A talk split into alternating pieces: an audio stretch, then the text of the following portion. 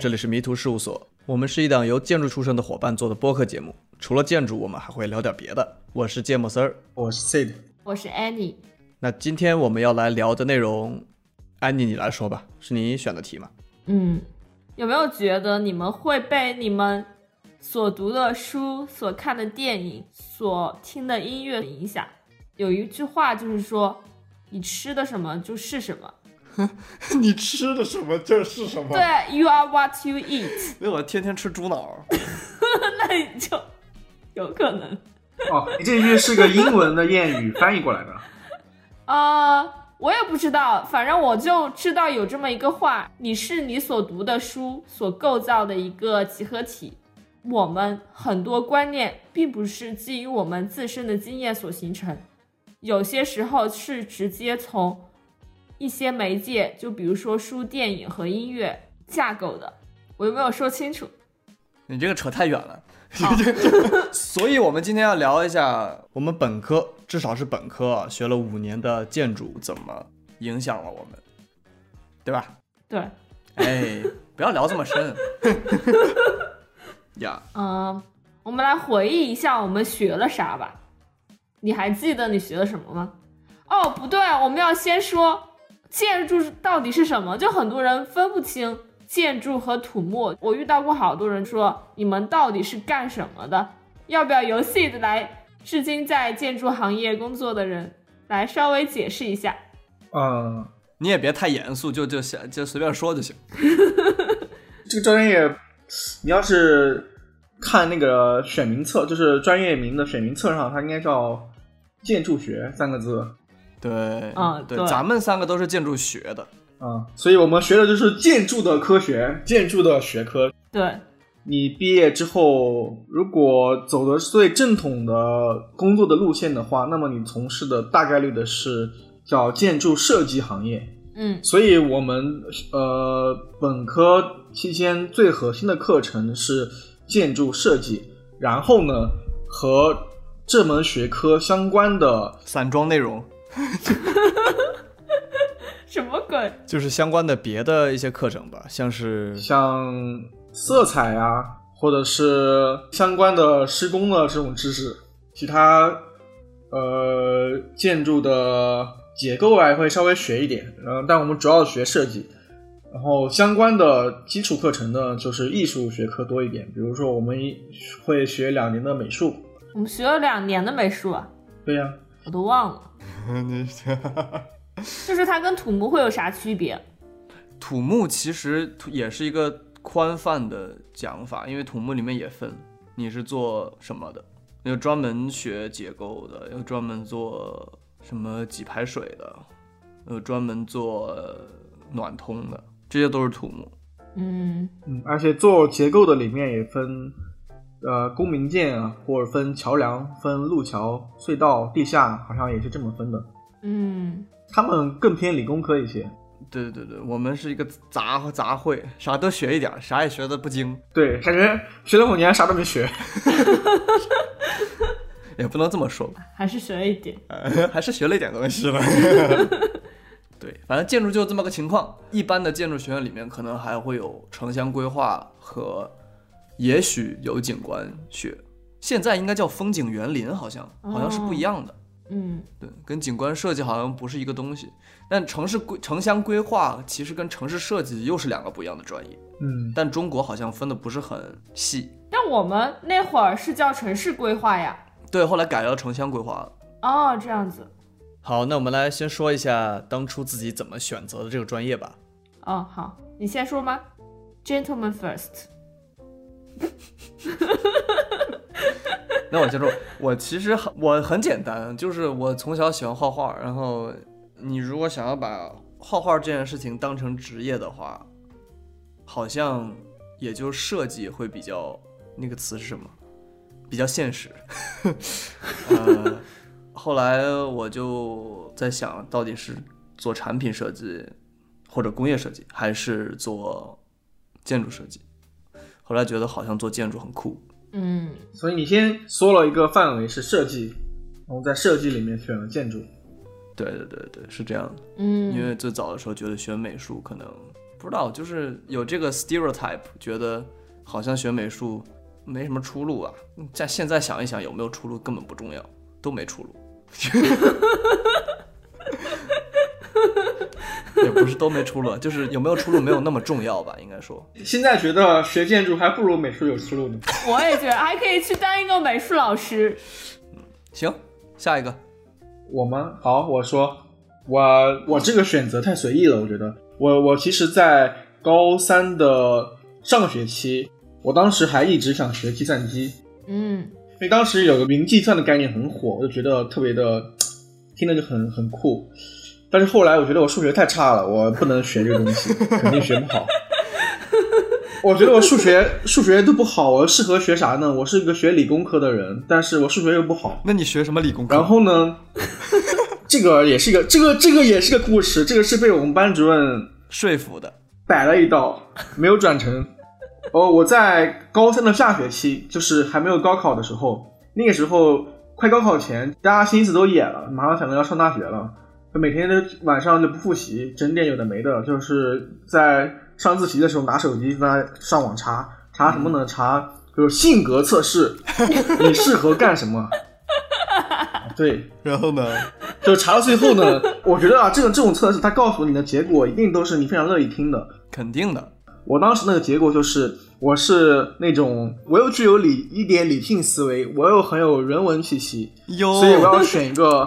我要从事一份在这种交叉的行业，然后这个观点就在我心中种下了一个种子。哦，然后在高考前，我还干了件什么事呢？就跟着我妈一起看电视剧。啊，那个男主角我不知道叫什么电视剧叫什么名字了，但是电视剧的主角是建筑师。嗯，男主人公是黄轩，那时候黄轩还没火呢。哇，然后他爸也是个建筑师。然后他爸呢，当时是北京设计院的总工，哇，他儿子是一个独立建筑师。黄轩呢，就哎很帅，这这两个种子给我一结合，我高考就选了建筑学，非建筑学不选。嗯，我当时其实分还还挺高的，其实，然后我就是为了读建筑学，把好多学校都都 pass 了，直接就选一个我能上的。最稳的能读建筑的学校，填完志愿之后，我还打电话给我们学校招生办，我说老师，我这个分多少多少分，我比一本线高多少多少多少。老师，请问 我能上你们学校建筑学吗？老师说你来吧，你肯定可以上得上。这么用心，对，所以这就是我到我们学校读建筑的，嗯，对经历啊，这样，安妮呢？我我可能。有点像你们的结合，但是有点不一样。我也是从小画画嘛。我我我就没听说过选这个专业的同学小时候没画过画的。有，我听说过的好些都没画过画。啊？怎么可能？有相当一部分好像就是看专业，家里让他学的什么的。哦，对，很多人都是哎。这样子。嗯，对啊。呃，安妮继续说。当时的转折点应该是文理分科的时候，就是因为我个人。特别喜欢历史啊、地理什么的，但是我特别讨厌政治，然后我又不太喜欢理科，我当时就很纠结，就是因为我真的还真的很喜欢文科，但是我也不知道我以后干什么呀。你就因为恨政治就没有去学文科？没有，是因为我那时候决定了我要学建筑学，所以我选择了理科。哇，这么早哦？那是怎么决决定的呢？我当时是怎么的？哦，我记得我当时是看了一个报道，就是你知不知道林英这个建筑师玛雅令，她是林徽因的侄女，她在美国还挺有名的，她是一个美国的建筑师。哦，哎，她是不是做那个越战纪念碑的那个呀？对，就是那个人，就是做越战纪念碑的。当时我就是看了一篇他的报道。其中有一段话就是被 quote 出来嘛，就被打了双引号，说建筑是艺术和技术的结合。哎，当时我看到那句话，我就觉得，嗯，好像还可以啊，好像还可以哦。然后我就觉得挺唬人的哈，建筑吧。然后我就选了理科，成绩出来以后，我也是指着学校看，就是看我哪能够稳上建筑学，然后我就挑一个我。一定能上稳上建筑学的一个学校，嗯，然后我就来了。嗯，多少还是有点相似哈。啊，对啊，好，我我我的想法是我们之前准备的时候写了一些东西，我自己总结成了两个部分，就是一是对我们生活本身的影响，第二个是对我们人的一个塑造吧。嗯，那我们先来聊生活，OK，衣食住行，食就算了，这吃东西没有什么太，行吧。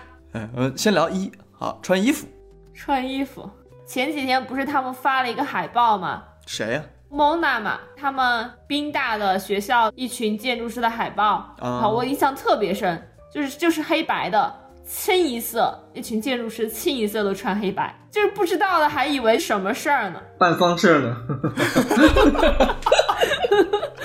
呃，太逗了。对，你们知不知道有一本书叫《Why Architects Wear Black》？哦。不，知道，还真有这种，有这么一本书，但它不是一个人写的书，它是在里面问了各个建筑师，你为什么要穿黑色，或者你为什么不穿黑色？嗯哼，是一本就是有趣的一本小书的那种感觉，不是严肃的嗯，讨论这件事情。不是一个严肃的论文，说。对，不是。为什么要穿黑白。这本书，你去各种什么博物馆、商店里面很多都会卖。里面比如说有这彼得艾森曼，呃，他的回复就是 I don't wear black。OK，给我在网上找一张艾森曼穿黑色的照片，我就不信没有这张。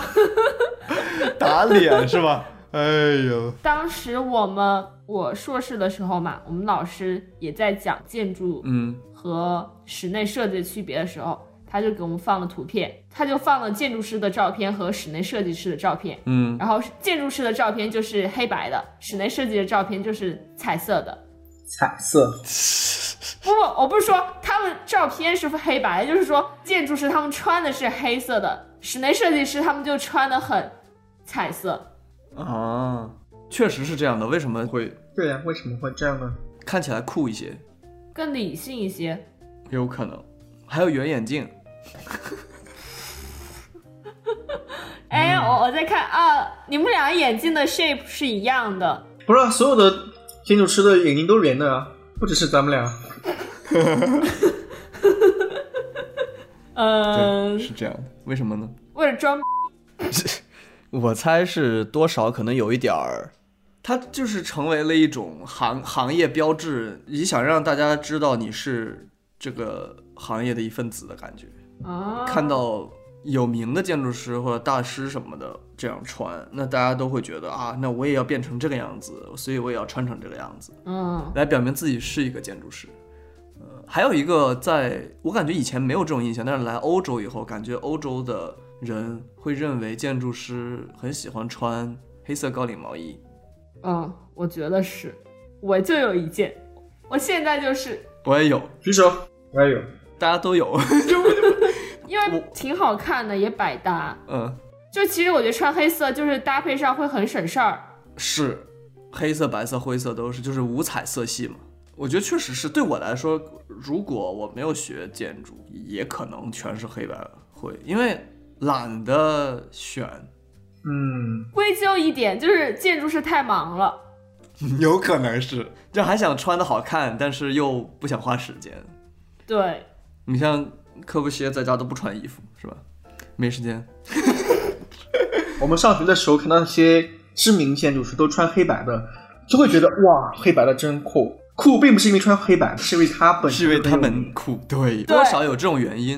嗯，对，会有一点。嗯，我上学的时候印象中最深最深的穿黑颜色衣服的，就是张雷老师，呃，一个大墨镜，大黑墨镜，一定是全黑全黑的墨镜，天黑了就要戴那个黑色的墨镜，然后一身黑色 T 恤、黑色衬衫、黑色的裤子、黑色的鞋子，全身都是黑色。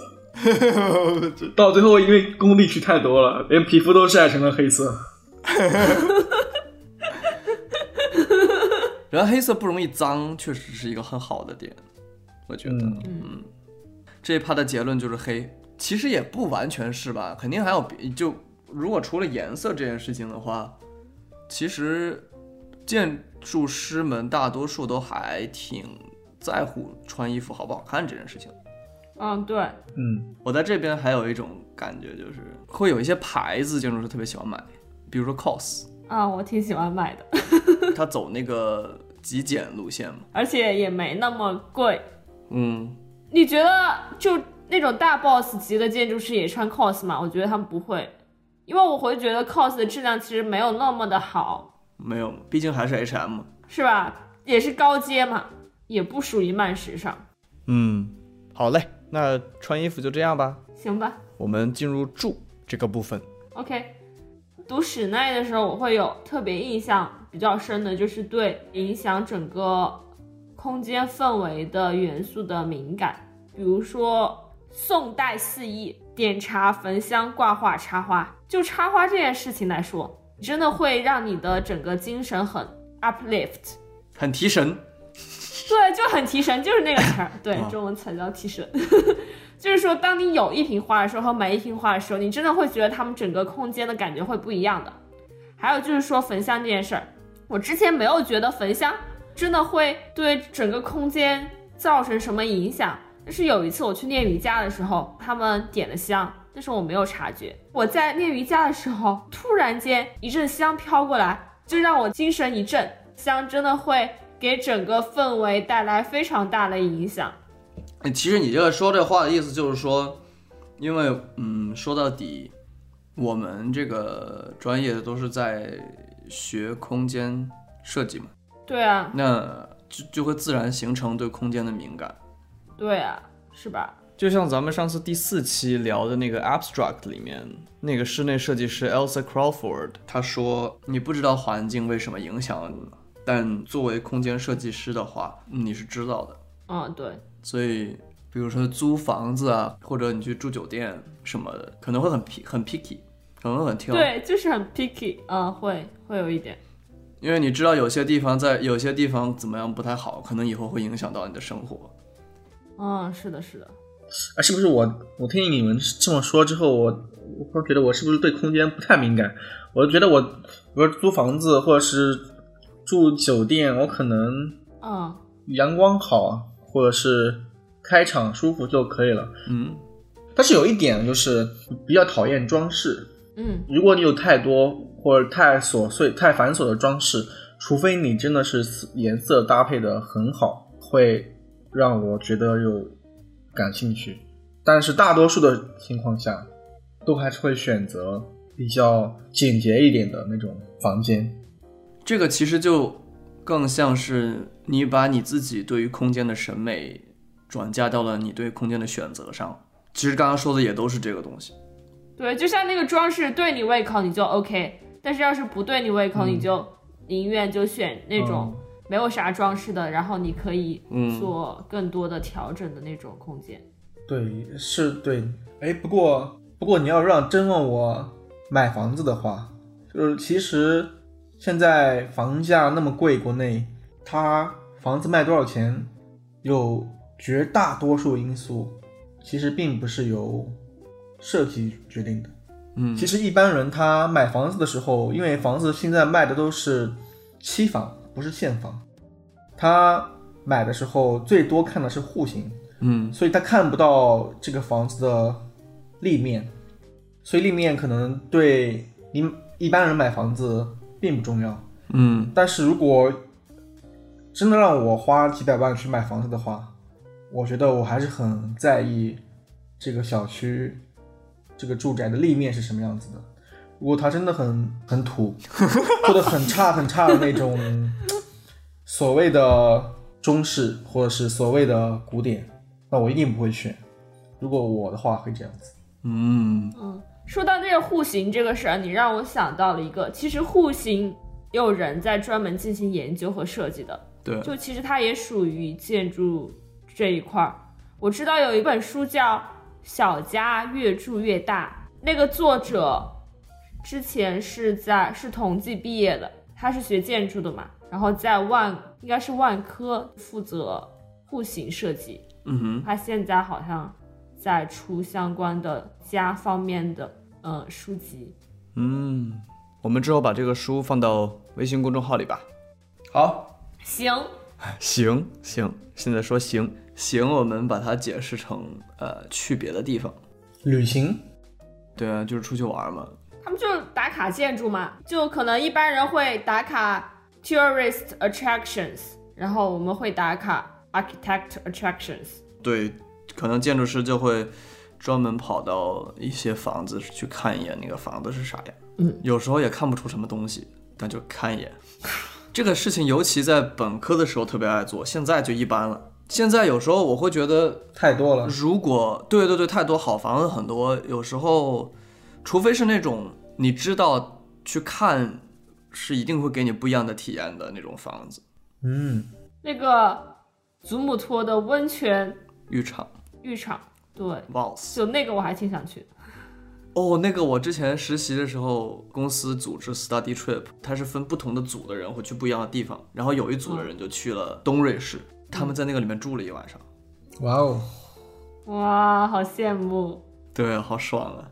我有印象最近的一次，我是去年，哦，是前年，二零一九年，前年冬天的时候，我去巴塞罗那，跑了很远去看那个瓦尔登七号，哇，巨酷！这个房子太牛了谁做的？，Ricardo Bofill，里卡多·波菲尔，是不是这么翻译？嗯，瓦尔登瓦尔登七号，七号。哦，这是一个公寓，对对对，公寓，是一栋粉色的吗？呃，粉色，对，有点棕色吧。嗯，它里面非常魔幻，那个里面的空间。嗯哼，它这个房子是有一点想建造一种乌托邦式的社区的感觉。嗯，我当时看完了以后，从大门出去，看到两个人拿着相机跟笔记本进来，估计也是建筑师。而而且他那个房子你也得等住户进去，你才能跟着进去，要不然你进不去。建筑师都这么猥琐。啊，这个房子真的非常，感觉你像在漫画里看到的房子，你知道吗？真的特别神奇。纪念碑谷，那哦，那也是波菲尔，那个也是他设计的。哦也是那个人所谓很像纪念碑谷的那个，也也是这个人设计。哦，对，嗯，除了旅行、看建筑，还有什么？哦，还有就是我会觉得逛商场的时候看到平面图特别的亲切。不是，逛商场最重要的是找厕所很快。找厕所很快。不光不光是逛商场嘛，就是消防疏散图也会觉得很亲切呀，就会觉得啊，这个自己曾经也画过，然后觉得自己学的东西好像终于派点用场了。我倒不觉得很很亲切，我只是觉得，嗯，原来这个房子长这个样子。我觉得，啊，也是，因为实际上你的人视角跟看图、平面图、剖面图这些东西，感受其实还是有一点不一样的。嗯，我们可能能训能被训练出来的一个能力，就是把这两者联系起来。嗯，对，是的吧？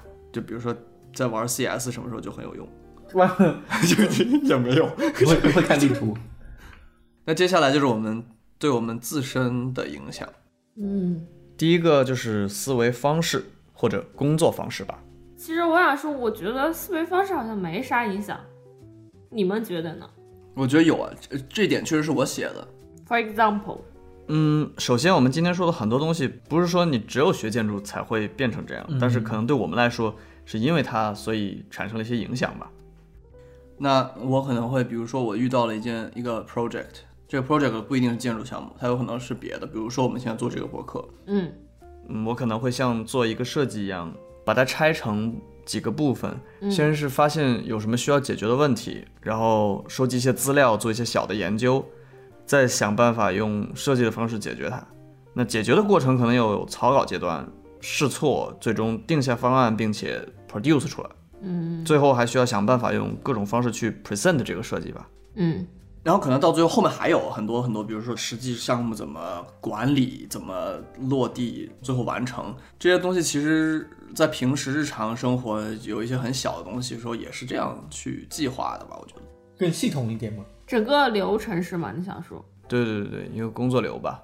就是整个过程是一个调查、分析，然后实施、表达。嗯对对对对对对对对对对，嗯，这个总结可以。还有一个点就是，你们俩刚刚都说了一个人文或者艺术的方面，嗯和理性和技术，可能很多人会把建筑解释成这两方面的一个平衡。那其实对于很多问题，我们可能都会从两方面或者多方面去看，会比较批判性的看问题吧。嗯因为做设计，刚才说很多时候是发现问题、解决问题嘛。嗯但是问题往往是复杂的，需要我们从很多角度去思考。对我来说，它本身对我的影响可能是平时碰到一些事件也会这样去观察，把它怎么解构开，它有哪些方面的因素造成了现在这样的结果。嗯可能在这些上面我们不用去解决它们，但是会进行这些方式的思考吧。啊，可能只是我，我不知道你们呢？可能对于我来说的话，更多可能是一个 presentation，就是我们需要用图纸把我们的那个设计向别人解释清楚，嗯因为他很多时候会要求你人不在现场，让你只用图说话，所以还蛮习惯，就比如说包括自己在做 PPT，或者说向别人解释一个东西的时候，特别习惯用图文并茂的方式。嗯，对对，，Sit 呢？嗯，其实跟你说的很像的。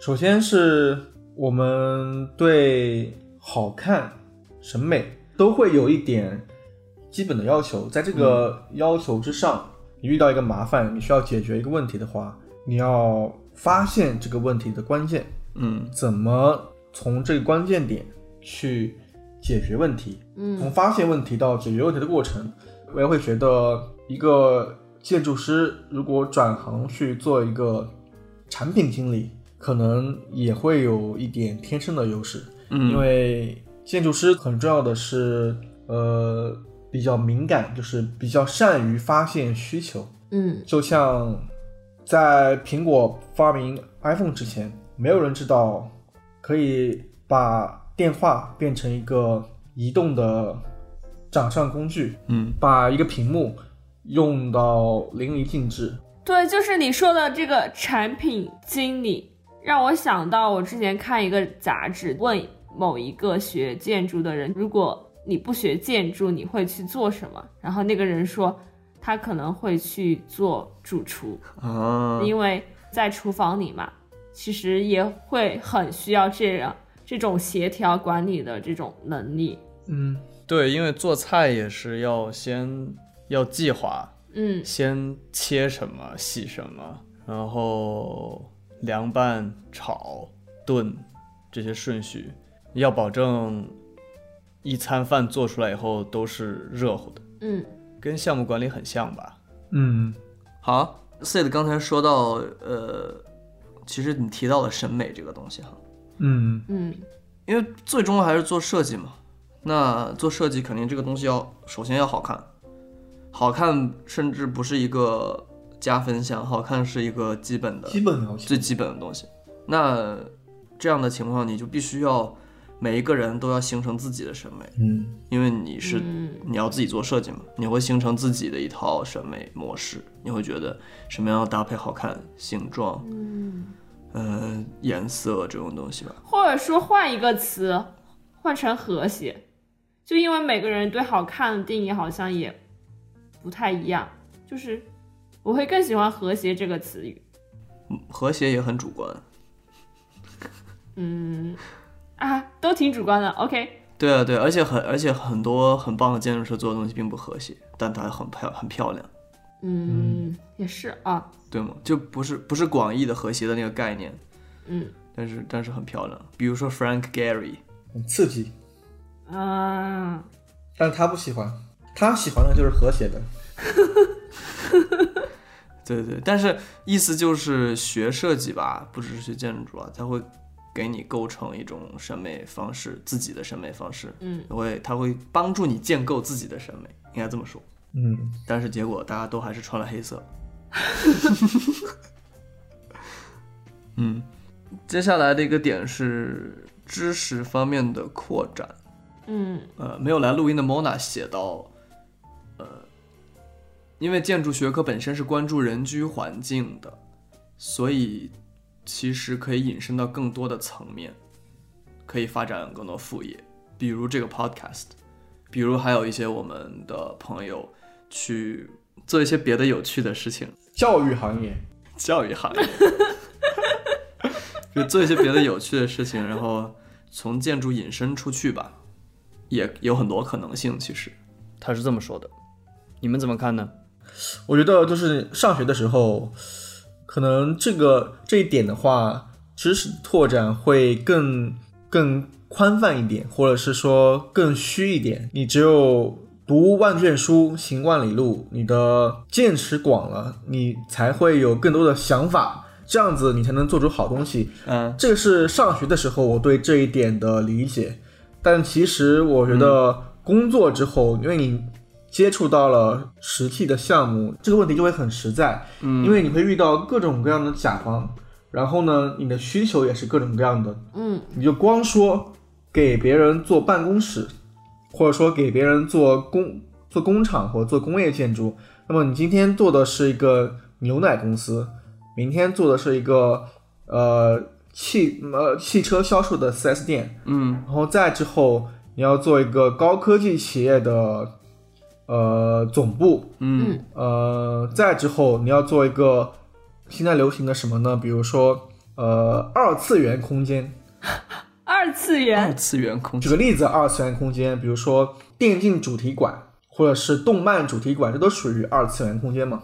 啊，所以呃，在工作之后对这个问题的理解就是需求变得很多了。那么你接触这一类型的业主，你多多少少都要对他所从事的行业有一定的了解，你要补充自己的基础的知识，你才能满足他对功能的需求，他们对空间、对材料各种各样的需求是什么样的，你才能提供好你的服务。所以知识面在上学的时候可能很虚，但是落到实际项目上就会变得点点滴滴都很实在。是的这是我觉得知识的拓展。嗯哼，对，就是其实你让我现在回顾，因为我现在会觉得历史这个东西很重要，嗯哼，但是我们之前其实也有上建筑历史，嗯但你让我去回想到底讲了什么，我也差不多都忘了。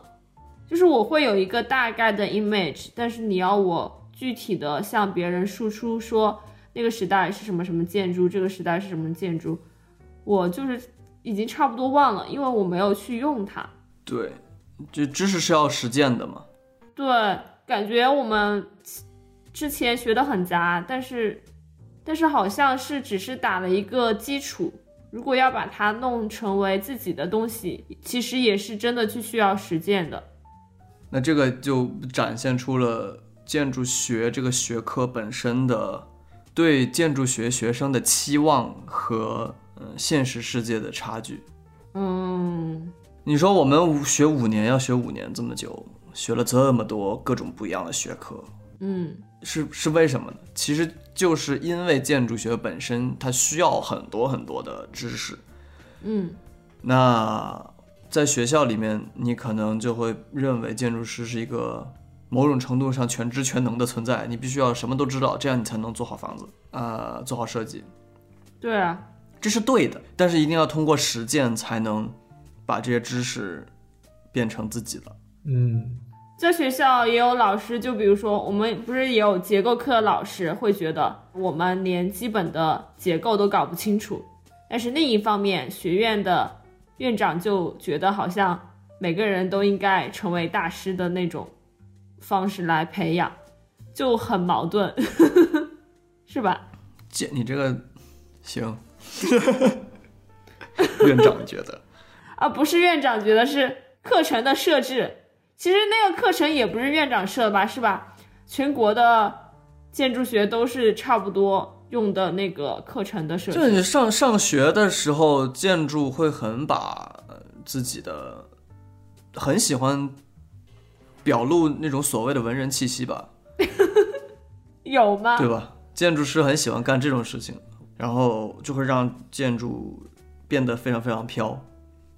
但现实不是这样的，不是所有，哇，那种是一种建筑师的方式，但是不是所有的建筑师都会变成那个样子，也不是所有的建筑都一定像我之前说的，有很多很多艰深的概念，呃要去被实施出来。嗯，对，学校会把建筑学，呃，以及相关学科、其他的学科，变成一个非常不知道怎么说，建筑学院这个地方变成了一个乌托邦一样的地方。嗯象牙塔，他会把这个专业说的非常，也不叫专业说的非常，这个专业就它本身很理想主义，嗯，事实跟理想的肯定是有差距的。对，嗯，对，那很多人现在都，你你你可能很多人现在咱们包括很多人会出来以后会面临一个我是否还要继续干这，这个理想主义？嗯对，还是我向现实屈服？也不要向现实屈服吧，这说的好难听。就是其实已经没有地方让我们设计很多建筑了，就是基础建设很多地方已经完成了，对，而且我们也有太多的房子了，还有什么地方需要建筑呢？嗯，其实有很多地方需要建筑，但这个建筑不是指的 buildings，对，我知道可能。，Yeah，那像我们讲到建筑，就我们的专业是怎么影响和塑造我们，那我们在这个方面，其实我觉得，那每个人经历了这五年以后，有过那么一段理想主义的日子，它可能很宝贵。每个人都想建乌托邦，在那五年里面。那如果我们曾经有过一个乌托邦的梦想，也许对我们之后的生活是一个很好的帮助。或要么就是批判性的看，哦，我可能不可能去建造一个乌托邦，那我就去更加实践的去做一些别的事情。另外一个点就是，如果你一直保持理想主义，你也可能成为一个很棒的人。嗯，我觉得这五年给你的这种，说的好，哎哎哎啊，对，这才是 最重要的，嗯哎，但其实呢，我想说的是，刚才说的那一切都是我们之前也提到了另一个，就是优越感，建筑师的优越感从何而来？为什么你觉得自己很啊，觉得很莫名其妙这个优越感。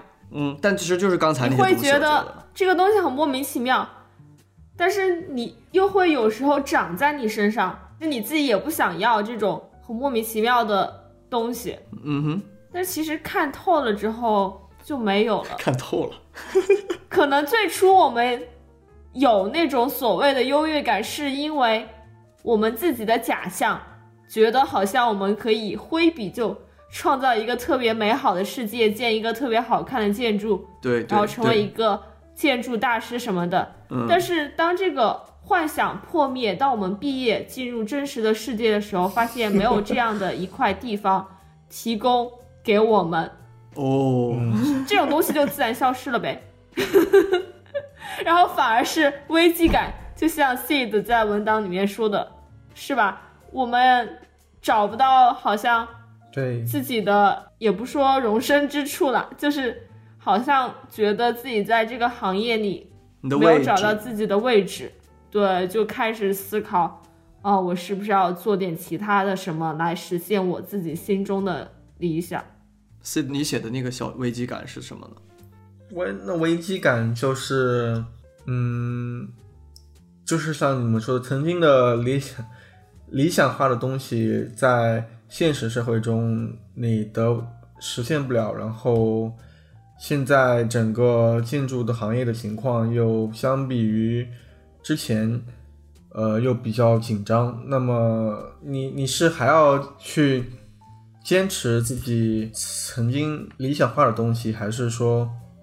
踏实的做好能做的，对，踏实的去做好你眼前能做的，嗯还是说你就你又实现不了理想，踏踏实实又不能满足你，那么你只有换一条路。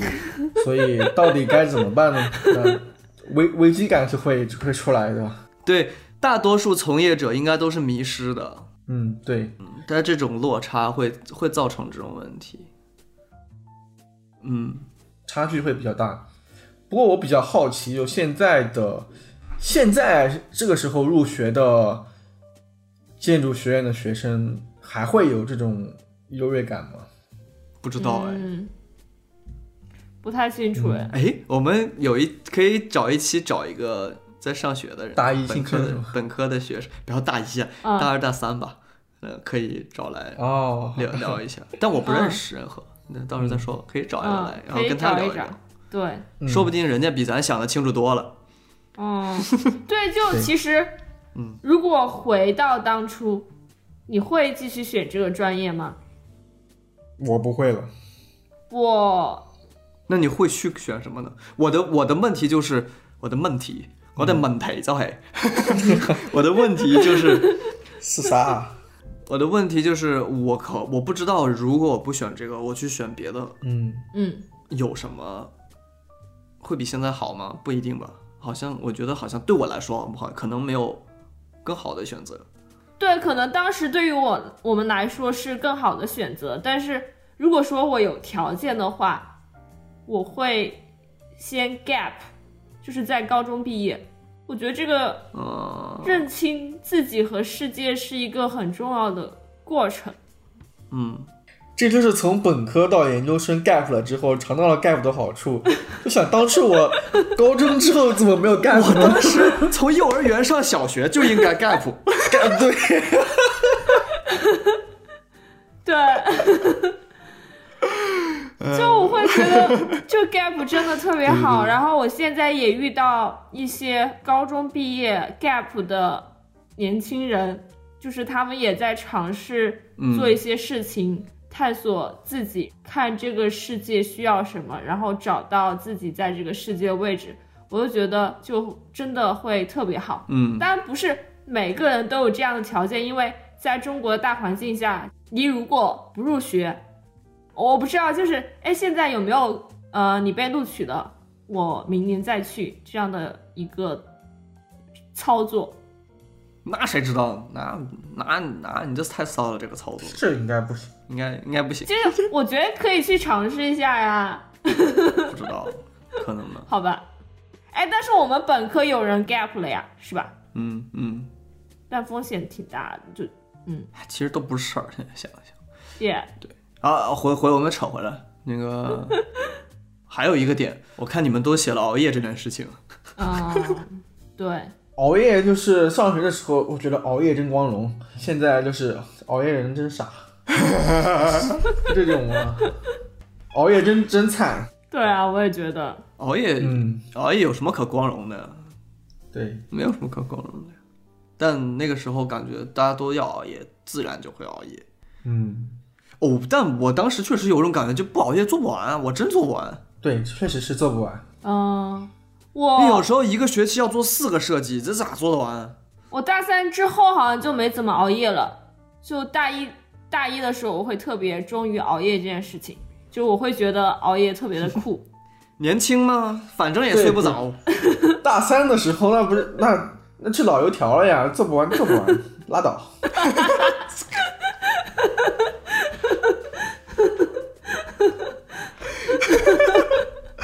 拉倒，赢了！我的天哪！对呀、我 我现在恨不得在公司上班，甲方要东西做不完，做不完拉倒，你能杀了我？哎，这么狠呢！我的天哪！可以，主要是你老板如果也是这种状态就没问题，对对，那是的，对吧？所以对，嗯我不知道你们怎么样，我我觉得自己还是呃有一点那种不想扔掉理想吧，这种状态。嗯，这个行业里吗？还是说你自己的理想？理想的路上，我跟你同行。嗯，你要真的非说的话，可能都是，应该说的是我在学建筑的过程中构建出的理想。嗯，我还不是很想说就当一个画图的人我。还不是很想说放弃。I don't wanna give up。对我之前也是实习的时候，有一个同事跟我说，他已经三十或四十岁了吧，喝酒的时候，他就跟我说，嗯他说嗯还在上学，真好。他说，我说看着那些从学校毕业了以后出来的建筑师，一年一年的，他们的光芒就从眼睛里消失了。嗯，我当时说的我真的是，而且那时候还喝的有点多，你知道吗？心里就啊，不行，不能这样。嗯，对，所以所以我不知道，我我也不是说一定要，我觉得其实都不是，不光是建筑，包括其实有时候我会对这个社会产生疑问：为什么我们会越来越忙，越来越忙，越来越忙？但是我们也不会就是说变得越来越幸福。我会觉得这整个社会在朝一个怎么样的发展在前进？因为我们活着不是为了工作呀，我们活着是为了活得更好、更快乐、We don't 福。we don't live for work. 就就是 we don't live to work, we work to live。Yeah, yeah, yeah. 对，就是差不多就这样的意思嘛。这样会消磨自己。我们日复一日的奔跑，到底是为了什么？嗯为了追上谁呢？就不光我想说嘛，就不光是你说的，就是说建筑师毕业后过了那么多年，眼中的光芒很都消失了。我觉得很多人因为这种日复一日这种机械性的重复，他们自己被生活的琐碎所消磨的，然后他们的眼中的光芒也会变得越来越少。所以说，其实我本质上我还是我也我自己也是一个理想主义啊，超级理想。对啊，我觉得我也我也不会放弃吧。嗯，但真的并不是说所谓的理想主义就一定是好的，一定是对的吧？呃，你如果啊，对，是，愿意在行业里面深耕，可以做到非常棒的，呃，很踏实，真的做出来的东西的话，也非常的令人尊敬。我觉得，那甚至有时候比所谓的理想主义者更令人尊敬吧，因为他不飘，他不浮。嗯，嗯，我就太浮躁了，我觉得。你有话想说吗，Sid？其实我觉得我我我我也是，就是还是挺理理想主义的。这句话可以不剪进去啊，你为什么？因为我在就讲的时候捋一下我到底想说什么。我觉得其实这个问题应该是对，就是你刚刚说的，可能有些人哦，有些人他就没有想那么多东西，他就是老老实实，就是踏踏实实的做自己的工作，然后把自己所擅长的、所从事的这个领域这一这一块儿工作做得很扎实，做得很很精通，嗯然后把所有的工作，他应该做的工作、被交代的工作，他都能负责任的呃完成，嗯而且完成的很好，这肯定是非常值得尊敬的。因为这，我觉得到最后，到最后一定是很少人可以做到这一点的。嗯，呃，就是做到这一点就已经很优秀了嘛。然后，嗯，对，呃，可能我们现在因为呃工不管是工作还是还没有工作也好，都还是很稚嫩的。是，哎，大家都还年轻嘛。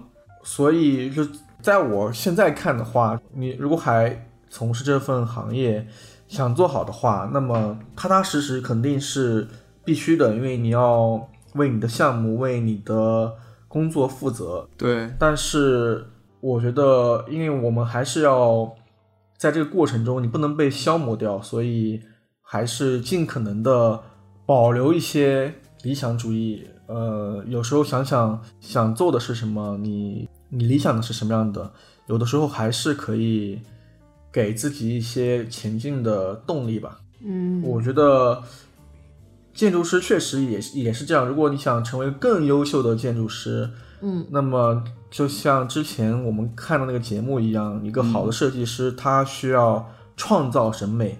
那如果你想达到这种程度的话，那肯定是肯定是需要你是一个理想主义者。我觉得你是一个能够脚踏实地的理想主义者。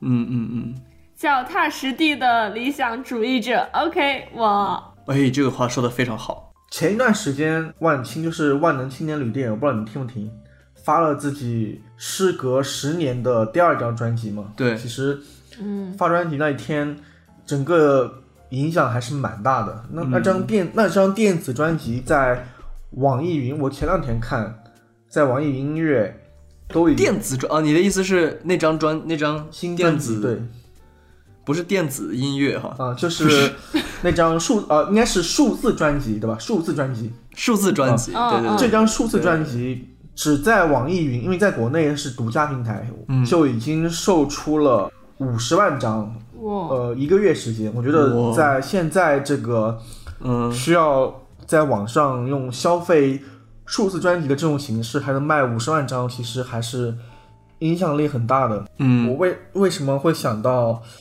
万青呢？呃，十二月二十号那天，呃，专辑发出来之后，我在朋友圈看到一句话是：有人在写生活的 BGM，但是有人依然在写时代的奏鸣曲。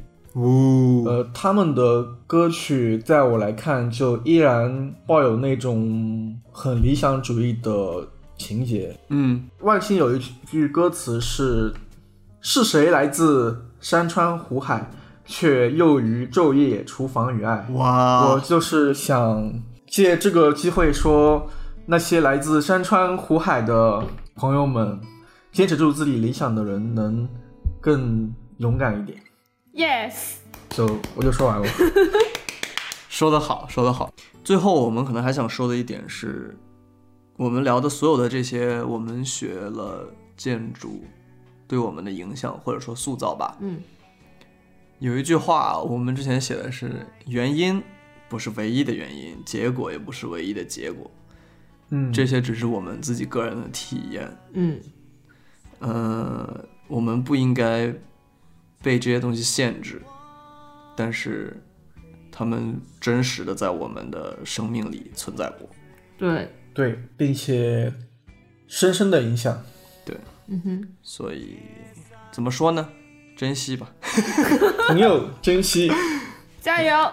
加油加油！不管你做的选择是什么，都好好加油，好好生活，好好成长。鼓掌，鼓掌，鼓掌！fighting。干巴得。行，那这一期就这样吧，OK，下期见喽，拜拜拜。是谁来自山川湖海，却又厨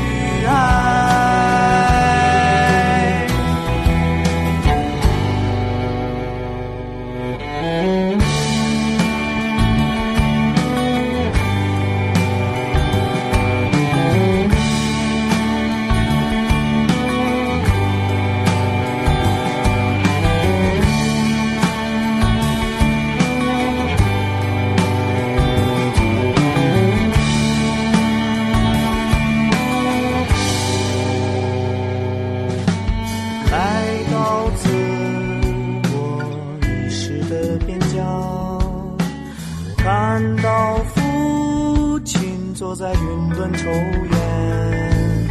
他说：“孩子去和昨天和解吧，就像我们从前那样，用无限适用于。”未来的方法，置换